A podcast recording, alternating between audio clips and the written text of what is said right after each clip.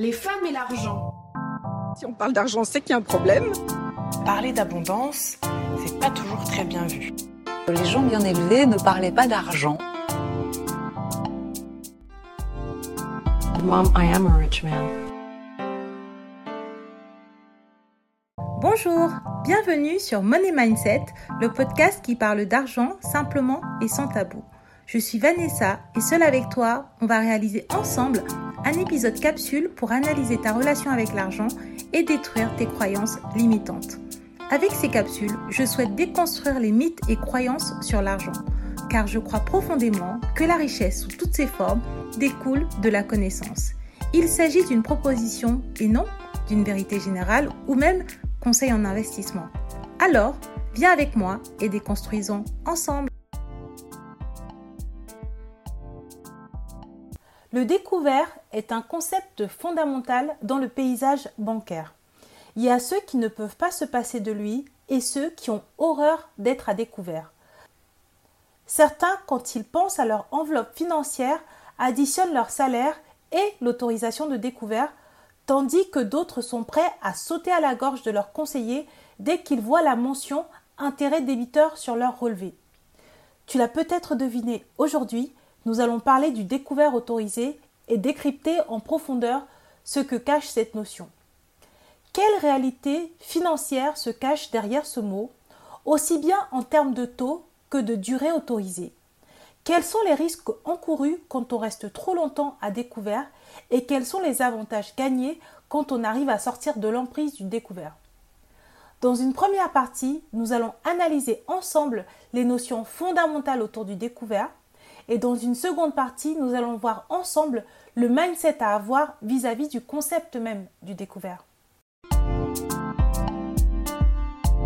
Les notions fondamentales à connaître autour du découvert. En fait, pour commencer, il est important de savoir que l'autorisation de découvert ne constitue pas à proprement parler un crédit à la consommation. Le découvert peut survenir suite à une dépense imprévue ou à une baisse ponctuelle des revenus on parle de décalage de trésorerie. Et pour pallier à ce décalage de trésorerie et à la nécessité d'effectuer certaines dépenses, sans que tu aies les fonds à l'instant T, les banques peuvent te proposer de mettre en place un découvert autorisé.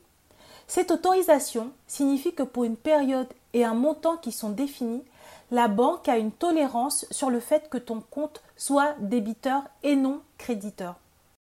La mise en place d'une autorisation de découvert. Généralement, cette autorisation de découvert est mise en place à l'ouverture de ton compte lorsque tu signes les documents liés à l'entrée en relation. Plus précisément, un document qui fait partie de la convention de compte. Mais il est également possible d'obtenir une autorisation de découvert après l'entrée en relation.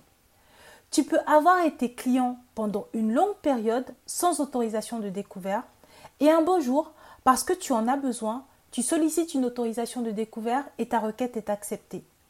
L'autre point également important à comprendre, c'est qu'une autorisation de découvert n'est ni naturelle ni systématique. Ce n'est pas ton argent ni le prolongement de ton argent. Il s'agit d'une tolérance bancaire qui est formalisée par la signature d'un document qui précise les modalités d'utilisation de cet argent.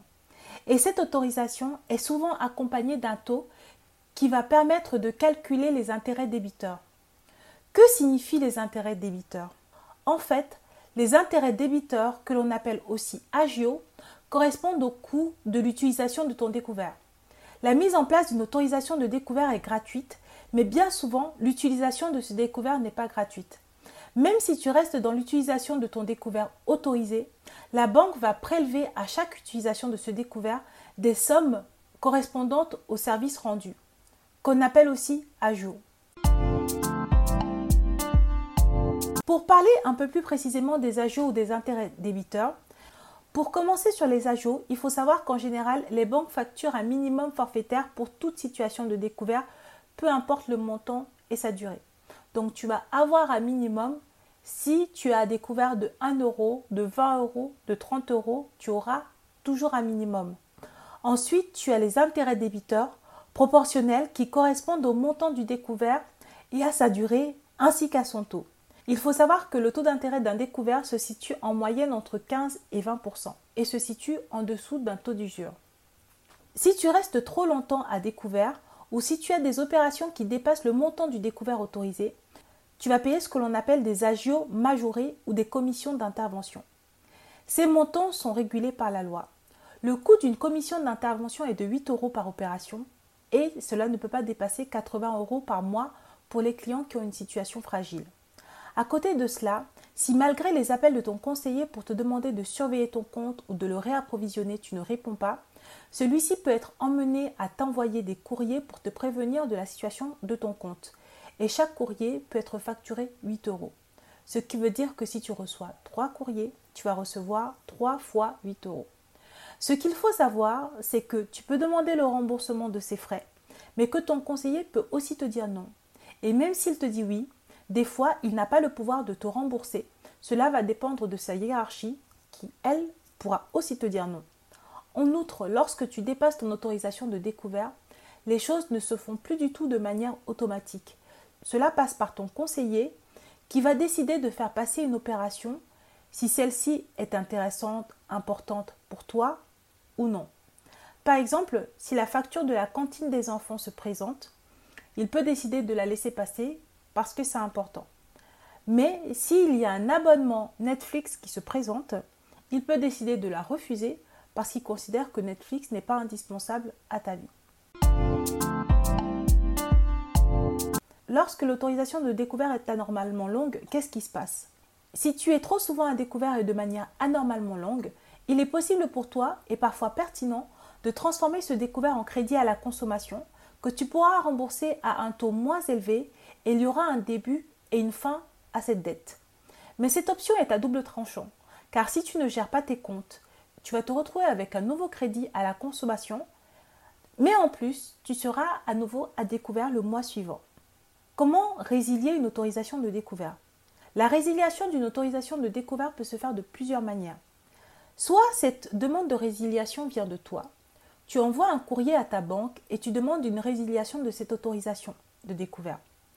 Ou alors la demande de résiliation vient de ta banque. La banque peut t'envoyer un courrier pour mettre fin à cette autorisation de découvert. Cette situation arrive souvent lorsque les relations commerciales sont négatives ou quand elles se sont fortement dégradées. Donc nous venons de voir les généralités et les informations importantes à connaître concernant le découvert. Nous avons vu que le taux affecté au découvert entre 15 et 20% c'est un taux qui est énorme, qu'il faut prendre en compte et qu'il faut connaître. Nous avons vu aussi que le découvert ou l'autorisation de découvert ne correspond pas à ton argent ni le prolongement de ton argent. Dans cette seconde partie, nous allons voir quel est le mindset à adopter face au découvert autorisé. Concernant le découvert autorisé, je pense que le bon mindset à avoir, c'est de comprendre que ce n'est pas ton argent, ni celui d'un proche, ni de ta famille. À chaque fois que tu es en train de consommer alors que tu as découvert, tu profites de la tolérance financière accordée par quelqu'un d'autre car cette tolérance a été validée contractuellement. Et fonctionner ainsi sur le long terme ne te mènera pas vers la croissance financière. Évidemment, je parle de manière générale et globale. Il y a des cas et des situations particulières. Si tu observes que tu te retrouves à découvert et que cette situation est occasionnelle, même si ce n'est pas optimal, les choses peuvent s'améliorer très rapidement. Par contre, si tu réalises que tu es régulièrement à découvert depuis de nombreuses années et que tu dépasses très souvent ton autorisation de découvert, c'est qu'il y a un problème dans le mindset et la vision des choses. Il ne faut pas hésiter à te faire aider car la problématique se trouve très certainement au niveau de la gestion du budget. Il faut suivre tes dépenses, identifier les situations ou les opérations qui te font basculer dans le rouge et voir comment réduire l'occurrence de ces opérations ou situations. Concernant ton entourage, l'autre point qu'il est impératif de ne pas oublier, c'est l'impact de l'entourage dans la gestion de ses finances. Si tu es plutôt une bonne gestionnaire, mais que tu es en couple avec une personne qui ne gère pas bien son argent, il n'est pas pertinent d'ouvrir un compte joint avec cette personne et d'avoir une autorisation de découvert commune, car cela sera source de conflit. Pourquoi je dis ça? Car j'ai réalisé que les prises de conscience financières sont un chemin personnel et que ton ou ta partenaire n'a peut-être pas compris les enjeux de bien gérer son argent. Mais en jouant les garde-fous, ton attitude l'empêche d'être responsable vis-à-vis de l'argent. les dangers du découvert vis-à-vis de la croissance financière. Je vois le découvert autorisé un peu comme le McDo de la nutrition. Extrêmement tentant d'un premier abord, facile d'accès et abordable à première vue, mais très négatif et toxique sur le long terme. Lorsque tu es régulièrement à découvert, tu es dans une situation dans laquelle tu ne vis jamais en fonction de tes moyens réels. Cela ampute tes projets futurs car un compte constamment à découvert aura du mal à avoir un crédit voiture, immobilier ou même un crédit travaux. Tu vis constamment sous pression. À chaque fois que tu fais les courses, tu ne sais jamais si ta carte va passer ou non. Si tu vis en couple avec une personne qui gère mieux que toi, il y a de fortes chances que cet argument ressorte dans vos disputes car tu es traité de mauvaise gestionnaire. Et ta confiance en toi va être impactée ainsi que ton estime de toi. Ce n'est pas ce que j'appelle une vie qualitative, ce n'est pas la vie que je pense que tu mérites. Tu mérites de vivre d'autres expériences et cela passe par une meilleure gestion de tes finances. Nous arrivons au terme de cette analyse et il y a énormément de choses à rajouter, mais j'ai décidé de m'arrêter là. J'espère que cet épisode t'a plu. Je te fais plein de bisous et je te dis à la semaine prochaine. Prends soin de toi, n'oublie pas d'être toi car les autres sont déjà pris. Bisous Merci d'avoir écouté ce podcast. Si tu l'as apprécié, n'hésite pas à le partager à ton entourage. Si tu souhaites me soutenir, laisse-moi 5 étoiles sur les plateformes de diffusion et viens me parler, cela me fera très plaisir. Pose-moi des questions, laisse-moi des commentaires, ainsi j'aborderai des thématiques qui te concernent directement. Tu peux me retrouver sur mon site web, Instagram, ainsi que toutes les semaines via ma newsletter. Au plaisir de te retrouver pour de nouveaux épisodes. À bientôt. Bisous